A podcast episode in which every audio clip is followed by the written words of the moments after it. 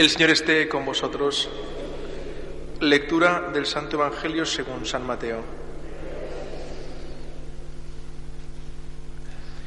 En aquel tiempo dijo Jesús a sus discípulos, No todo el que me dice, Señor, Señor, entrará en el reino de los cielos, sino el que cumple la voluntad de mi Padre que está en el cielo. El que escucha estas palabras mías y las pone en práctica, se parece a aquel hombre prudente que edificó su casa sobre roca, cayó la lluvia, se salieron los ríos, soplaron los vientos y descargaron contra la casa, pero no se hundió porque estaba cimentada sobre roca.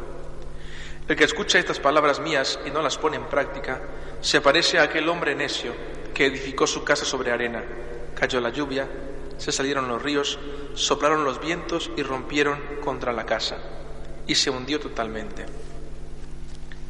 Palabra del Señor.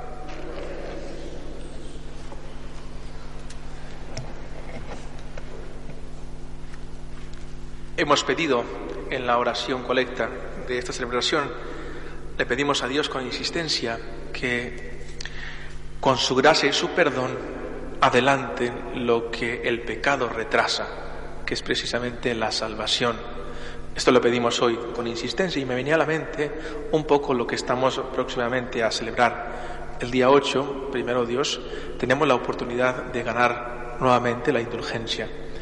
Y durante estos días tenemos no solamente por el tema de la indulgencia, sino por el tema del el Adviento, la oportunidad de pedir perdón, de confesarnos, haciendo un buen examen de conciencia, poniéndonos delante de Dios, reconociendo humildemente nuestra fragilidad, pero también nuestra incapacidad para poder ser pues buenos o sensatos o sobre todo personas agradecidas.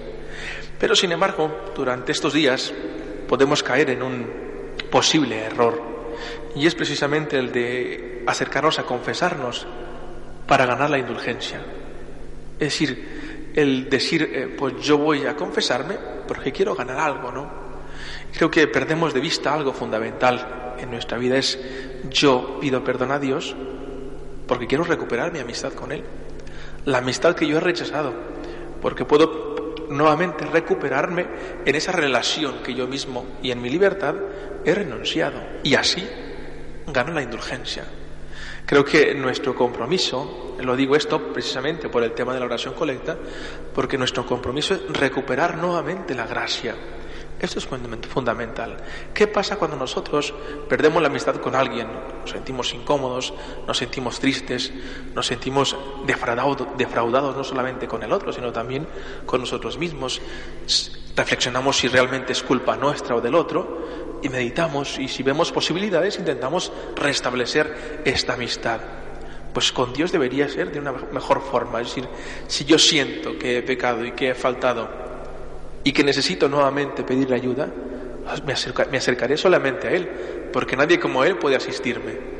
Hoy precisamente también en el Evangelio se nos manifiesta algo en esta línea y es precisamente cuando acudimos a Dios solamente porque queremos un beneficio. No basta con decir Señor, Señor. No basta con acercarnos buscando algo a cambio. Yo busco la gracia porque quiero permanecer en gracia. Yo busco el perdón porque quiero estar en paz con Él, no por una recompensa extra. Por eso no basta decir solamente Señor, Señor, porque decir Señor, Señor lo puede decir cualquiera, incluso la gente que no cree, incluso la gente que no tiene una experiencia profunda de fe, que no tiene una experiencia clara de lo que significa o que supone la caridad, también lo puede decir. Pero nosotros, como le decíamos hace tres días, que hemos sido bendecidos, a los cuales se nos ha revelado muchas cosas, tenemos un compromiso más claro, un compromiso, digamos, más completo en nuestra respuesta a Dios o en nuestra correspondencia para con Dios. ¿De qué manera? Nosotros buscamos continuamente la salvación. Es verdad, buscamos la salvación una y otra vez, una salvación que no es fruto de nuestro esfuerzo, sino algo en el cual o en la cual Dios toma siempre la iniciativa. Esto nos viene de parte de Dios. En mí, ¿cuál es la respuesta o cuál es mi actitud que debo tomar? Pues precisamente la de abrir mi corazón para acoger libremente esta oportunidad de salvarme. Es decir, yo puedo acoger si me salgo, si me salvo o no. Yo puedo cerrar mi corazón o tenerlo abierto. Pero en cuanto que soy cristiano, en cuanto que soy bautizado, digamos, en mí no puede haber esa oportunidad de cerrar mi corazón. En mí tiene que haber siempre ese deseo de tener a Dios en mí, de saber que Dios habita en mi corazón, de saber que Dios reina en mi corazón. Este, este, tiene, que, este tiene que ser, digamos, el, el fundamento o, digamos, la, el, como el abono de, de, de nuestro corazón continuo. Es decir, en mí existe algo, el fermento como el fermento en mi corazón. Esto es lo que me mueve a mí a hacer las cosas. Esto es lo que me lleva a mí a intentar ser bueno. Esto es lo que me mueve a mí a intentar trabajar en mi relación con los demás. Pero además, dice el Evangelio, pero no solamente el que dice Señor, Señor, sino también el que entiende la voluntad de Dios y la cumple. ¿Qué será cumplirla o qué supondrá cumplirla? Pues claramente está el entender que uno de los fundamentos para cumplir la voluntad de Dios es precisamente identificar que es el amor a Dios y a los, a los demás. Amarás al Señor tu Dios con todo el corazón y a tu prójimo como a ti mismo. Ese es el fundamento de nuestra vida cristiana. Y ahí es precisamente donde podemos comenzar a vivir o a tener una experiencia práctica del Evangelio. Si no empezamos por ahí, nuestra vida es un caos, porque yo puedo tener una relación muy profunda para con Dios, una entrega para con Dios, incluso renunciando, rechazando al que tengo hablado, con el que tengo un compromiso de vida cotidiana, con mi pareja, con mis hijos, con mis padres, con, con esta gente. Rechazarlo por completo.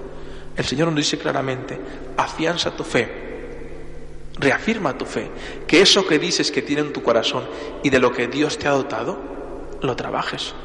No te lo quedes para consigo. ¿Qué pasa? ¿Qué pasa con los que se quedan las cosas para consigo mismos? Se destruye, se rompe.